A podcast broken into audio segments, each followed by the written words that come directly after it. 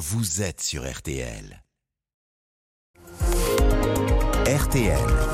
Les trois questions du petit matin. Un nouveau concurrent de la SNCF débarque aujourd'hui sur le rail français avec l'arrivée des trains à grande vitesse espagnols de la Renfe. Une première liaison Lyon-Barcelone ce jeudi avant Marseille-Madrid le 28 juillet.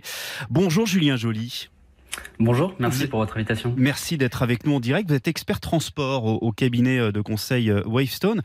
C'est vraiment une bonne nouvelle pour les, les voyageurs euh, à long terme parce que là, on annonce évidemment des prix très attractifs, mais ça va pas durer. Effectivement, c'est une très bonne nouvelle pour les voyageurs parce que plus de concurrence, c'est plus de capacité, euh, c'est plus de choix dans les, les, compagnies qui vont pouvoir emprunter. Et puis, euh, vous l'avez dit, c'est des prix euh, plus compétitifs. alors effectivement, les prix sont très attractifs pour le démarrage. alors 29 euros, 29 euros Lyon-Barcelone aujourd'hui. Hein. Tout à fait. Donc c'est des prix très attractifs pour positionner la nouvelle marque sur le marché français. Alors ce prix moyen va augmenter dans les prochains mois avec l'application de prix dynamique qu'on appelle le yield management. Mmh. Euh, mais malgré tout, la concurrence, elle impose aux concurrents de contenir leurs tarifs pour rester euh, compétitifs. Donc, vous dites que ça va tirer les prix vers le bas oui, globalement, ça va baisser les prix. Euh, on a un bon exemple, c'est euh, la ligne Paris-Lyon qui est exploitée par euh, Trenitalia depuis deux ans. Et sur cette ligne, on observe déjà déjà une augmentation de la capacité de 10% et puis une baisse des prix moyenne de 10% sur sur cet axe. Donc, on peut espérer une baisse des prix. Ça veut dire que Paris-Lyon, c'est moins cher chez Trenitalia et moins cher aussi à la SNCF alors en moyenne, ça, ça a baissé effectivement. Et au-delà de les de combien? Euh, bah, D'environ 10%, comme je vous disais, sur cet axe-là. Ouais. Donc ça a un effet sur les, sur les prix.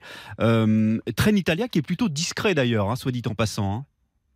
Alors euh, discret sur ses résultats financiers, euh, oui effectivement, c'est euh, il communique assez rarement. Oui. par contre, le taux de remplissage a augmenté, il atteint les 73 et sur le marché, sur le marché TGV, à partir de 70% on atteint un certain seuil de rentabilité, donc on peut imaginer que Trenitalia est sur le chemin de la rentabilité sur cet axe. Donc les prix vont baisser aussi sur les lignes intérieures, c'est ça qui est important?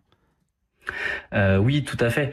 les prix vont baisser euh, on l'observe en fait sur tous les marchés qui ont ouvert la concurrence, les prix baissent euh, en moyenne avec l'arrivée de la concurrence.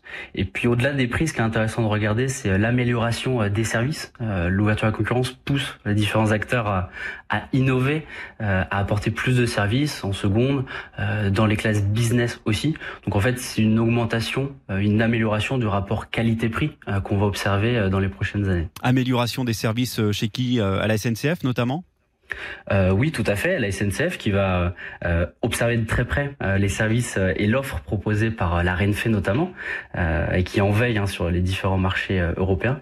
Et elle va s'adapter en notamment sur ses prix et puis aussi sur les services qui seront proposés. Mm. Donc, comme je le disais, on peut espérer une amélioration et l'arrivée de nouveaux services dans les prochains mois, années. Avec les concurrents, la, la, la Renfe, Trenitalia, on est sur une prestation identique en termes de vitesse et de confort? Alors oui, effectivement, Trenitalia se lance sur le marché de la grande vitesse, donc euh, euh et la Renfe euh, qui arrive aujourd'hui. Donc c'est un marché euh, similaire à ce que peut exploiter TGV Inouï ou Wigo. Donc on est sur de la grande vitesse avec des trains qui vont circuler sur certains tronçons à 300 km/h. Et Renfe qui se lance aujourd'hui avec la marque AVE, c'est la même marque qui est exploitée en Espagne, donc avec une offre de service très proche de ce qu'on peut retrouver sur TGV Inouï en France. Donc prendre un AVE, c'est comme prendre un TGV, pour être clair. Et exactement, ça sera, ça sera similaire avec des petites différences certainement sur sur les sur les services proposés hmm. euh, pour se démarquer euh, de la concurrence. Plus de trains français et étrangers, c'est moins d'avions aussi? Euh, oui, c'est un point, c'est un point important. En fait, euh, plus de trains, on va augmenter la part, euh, la part du ferroviaire en France et en Europe notamment, puisque le marché est ouvert ailleurs. Et du coup, on va observer un report modal de la voiture euh, que le train concurrence directement et bien sûr de l'avion. Euh, et ce qui est intéressant, c'est que euh, la Renfe là se lance sur des destinations très très desservies par les compagnies aériennes, notamment les low cost. et du coup, elle va aller chercher, grappiller des parts de marché sur l'avion. Donc, donc la menace, elle est surtout pour les compagnies aériennes. Pour les compagnies aériennes, effectivement, euh, on l'a vu hein, sur d'autres ouvertures de lignes, euh, le train concurrence directement l'avion, ce qui est plutôt une bonne nouvelle d'ailleurs pour pour l'environnement.